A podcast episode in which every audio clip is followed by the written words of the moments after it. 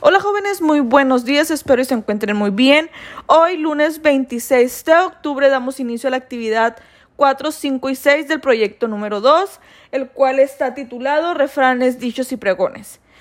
Esta semana estaremos viendo lo que es el lenguaje figurado.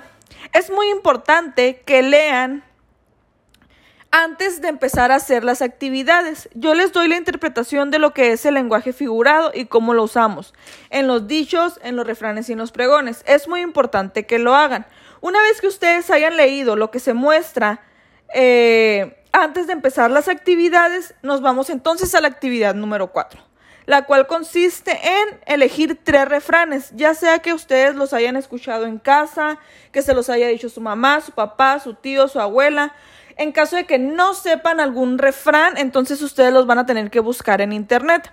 Solamente van a ser tres refranes. Esos tres refranes ustedes los van a anotar en su cuaderno de la siguiente manera. Voy a anotar el refrán. Ejemplo. El que a buen árbol se arrima, buena sombra le cobija. Ese es el refrán. Una vez que yo haya anotado el refrán, voy a anotar la interpretación. Para mí, ¿qué quiere dar a entender ese refrán? A quien tiene un buen protector le irá bien. Para mí, el refrán de el que a buen árbol se arrima, a buena sombra le cobija. Mi interpretación es a quien tiene un buen protector le irá bien. ¿Cuál es mi justificación? La palabra árbol se refiere a un benefactor y la sombra a los beneficios que se pueden recibir de él. Ok, entonces, una vez que yo haya buscado esos tres refranes, voy a poner el refrán, después voy a poner la interpretación y posteriormente voy a poner la justificación. Una vez que haya terminado los tres refranes, me voy a ir a buscar tres dichos y tres pregones y de igual manera pongo los tres dichos, los tres pregones y pongo su interpretación y su justificación. Es muy importante que busquen una buena interpretación, es decir, que busquen refranes, dichos y pregones que ustedes puedan interpretar ya que estos pregones, dichos y refranes ustedes los van a utilizar para otra actividad más adelante. Es por eso que es muy importante que ustedes busquen y le pongan desde el primer momento la interpretación y la justificación.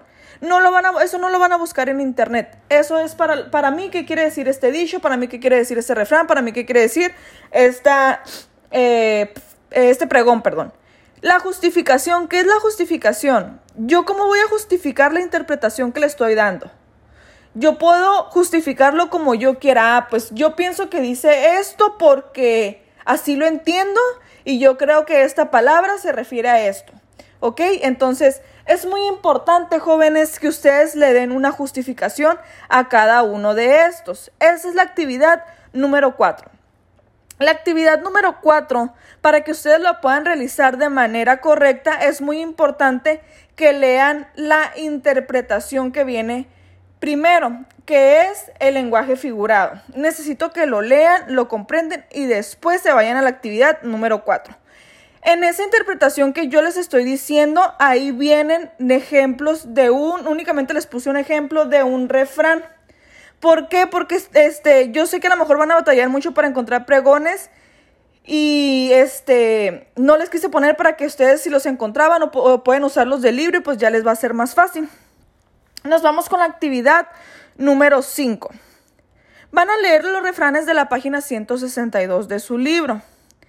Y este, van a calificar del 1 al 5. El 5 es el más alto. ¿Qué tan seguido los han escuchado? Y escríbenlo en la línea. En la página 162 de su libro ustedes van a encontrar unos este, refranes. Los van a leer. Esos refranes ustedes los pueden utilizar para la actividad 4, jóvenes.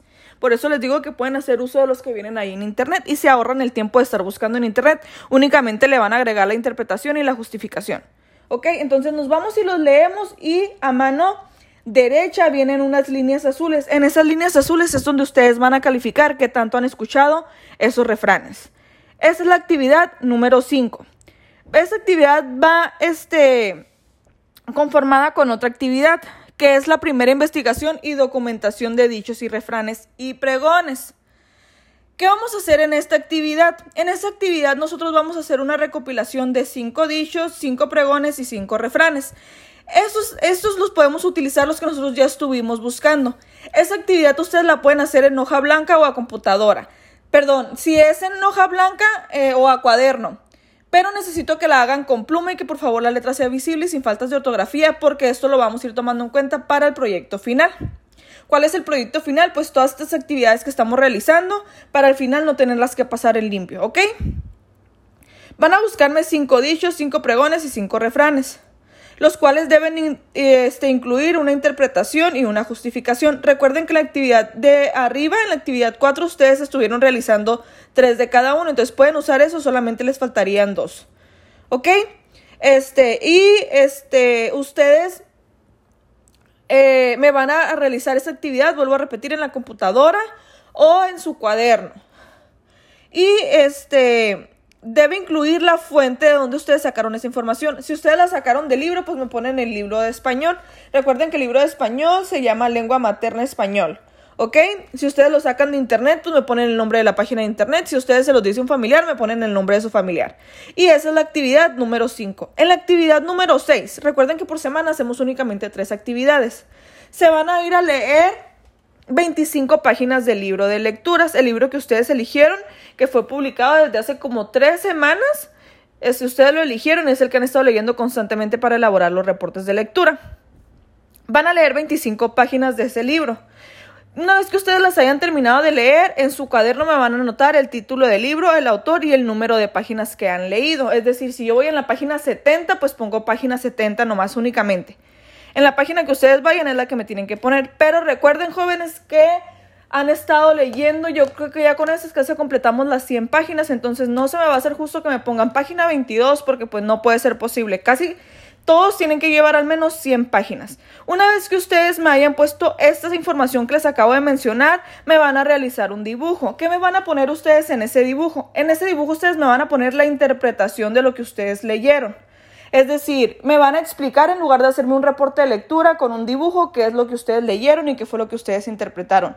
Eso es lo que ustedes tienen que hacer. Recuerden que dudas o aclaraciones respecto a las actividades son de lunes a jueves únicamente de 8 de la mañana a 2 de la tarde. Las actividades se entregan el día viernes 30 de octubre de 8 de la mañana a 3 de la tarde únicamente para poderlas revisar el mismo día. Les pido por favor que me manden las actividades completas y que se fijen bien que se hayan cargado las fotografías antes de enviarlas, porque muchos de ustedes me están enviando las actividades vacías y ha sido constantemente eso eh, de estar mandando las actividades vacías y recuerden que estamos a punto de revisar el trimestre número uno. Entonces estén atentos a eso, lean las indicaciones y cualquier duda recuerden que es de lunes a jueves. Los viernes ya no se respondan dudas. Espero que tengan un excelente inicio de semana y que se encuentren muy bien. Hasta luego.